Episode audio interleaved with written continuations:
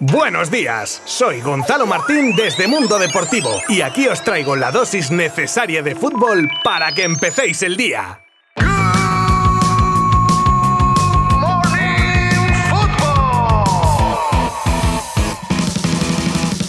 Muy buenas a todos, bienvenidos a un nuevo episodio de vuestro podcast sobre el mundo del fútbol. Martes 17 de mayo, cargadito de noticias frescas que no os podéis perder, porque hablaremos de Lewandowski, de Mbappé, de la actualidad del Barça, de despedidas de jugadores entre lágrimas, historias polémicas, de superación, etc. Os habla Gonzalo Martín desde Mundo Deportivo. ¡Comenzamos! Robert Lewandowski va con todo para poder vestir de azulgrana la próxima temporada y estaría encantado de poder liderar el proyecto de Xavi con el que ya tuvo además una conversación y muy positiva. Y también le gustaría ayudar a la entidad en este momento tan delicado, es por ello que está forzando tanto con el Bayern para que se negocie por él. Una implicación de la que el Barça está muy satisfecho, lo que provoca que el club azulgrana también haga lo imposible negociando duramente con el conjunto bávaro. Queda tela que cortar sin duda, pero al menos las cartas ya están encima de la mesa. Joan Laporta, que se encuentra actualmente en Belgrado, donde el equipo de la sección de baloncesto juega las semis de la Euroliga ante el Real Madrid, viajará a Turín con motivo de la final de Champions femenina. Allí se verá las caras con el presidente de la UEFA, Alexander Zeferin, con quien se tiene la intención de limar asperezas tras todo lo acontecido con la Superliga. Al final, la idea de la Superliga nació porque la UEFA se llevaba una importante parte de los beneficios de la Champions y el dirigente Blaugrana le insistirá en un replanteamiento a la hora de repartir beneficios con la esperanza de que Zeferin esté dispuesto a abrir en este tema. Será una reunión de buenas voluntades para poder llegar a un entendimiento razonable para todos.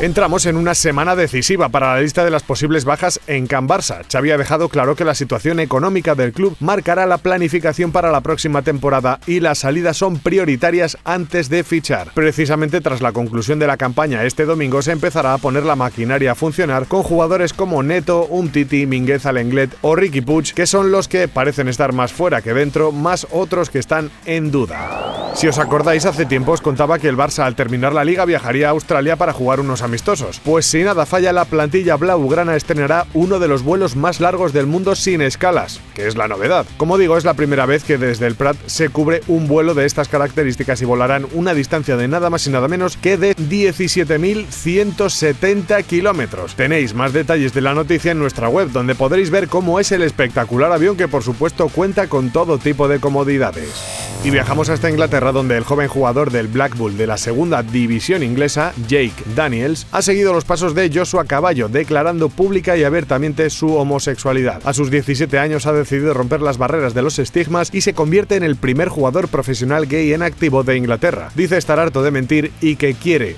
ya sabiéndolo, todo el mundo poder vivir su vida como quiera. Al igual que la anterior noticia, tenéis más detalles, extenso comunicado oficial del jugador incluido en las páginas de Mundo Estocolmo. Ojo, palabras de Fabrizio Romano, como sabéis, especialista en temas de mercado. Pues según él, Kylian Mbappé ya sabemos por las palabras del propio jugador que está en la recta final de anunciar la decisión que tomará respecto a su futuro, tendrá hoy mismo una última reunión en París con su gente de confianza para tomar la decisión final y anunciarlo cuanto antes, porque como dijo el propio Mbappé, lo anunciaría antes del 28 de mayo. Y eso desde luego puede ser mañana, pasado, esta misma noche, muy atento todo el mundo. Por supuesto os informaré debidamente.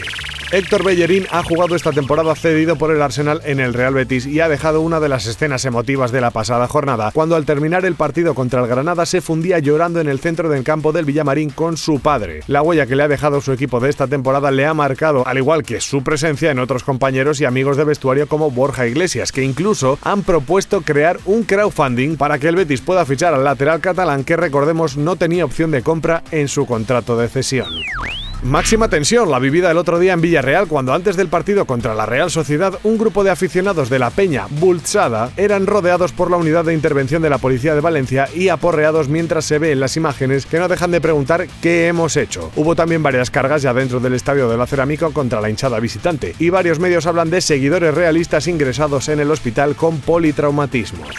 Uno de los jugadores clave del City en los últimos años y primer fichaje de la era, Guardiola, termina contrato y no se le piensa renovar. Es más, se le ha comunicado que puede ir buscándose equipo. Se trata de Gundogan, centrocampista alemán que es cierto que ha perdido protagonismo en el equipo. Ahora bien, este es el deseo del club, porque Gundogan tiene un año más de contrato y tiene entre ceja y ceja levantar su cuarta Premier convirtiéndose así en el jugador alemán más laureado de Inglaterra.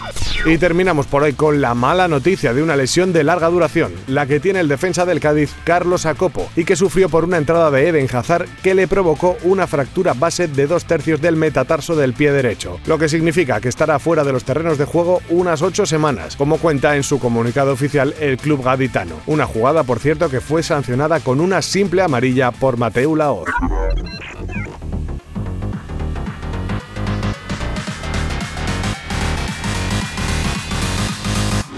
Esto es todo por hoy, pero tranquilos que mañana volvemos con muchas cosas más. Además, según está todo, que de un día para otro puede pasar cualquier cosa, en fin, así que atento todo el mundo. Muchísimas gracias por estar al otro día un día más. Abrazo virtual. Adiós.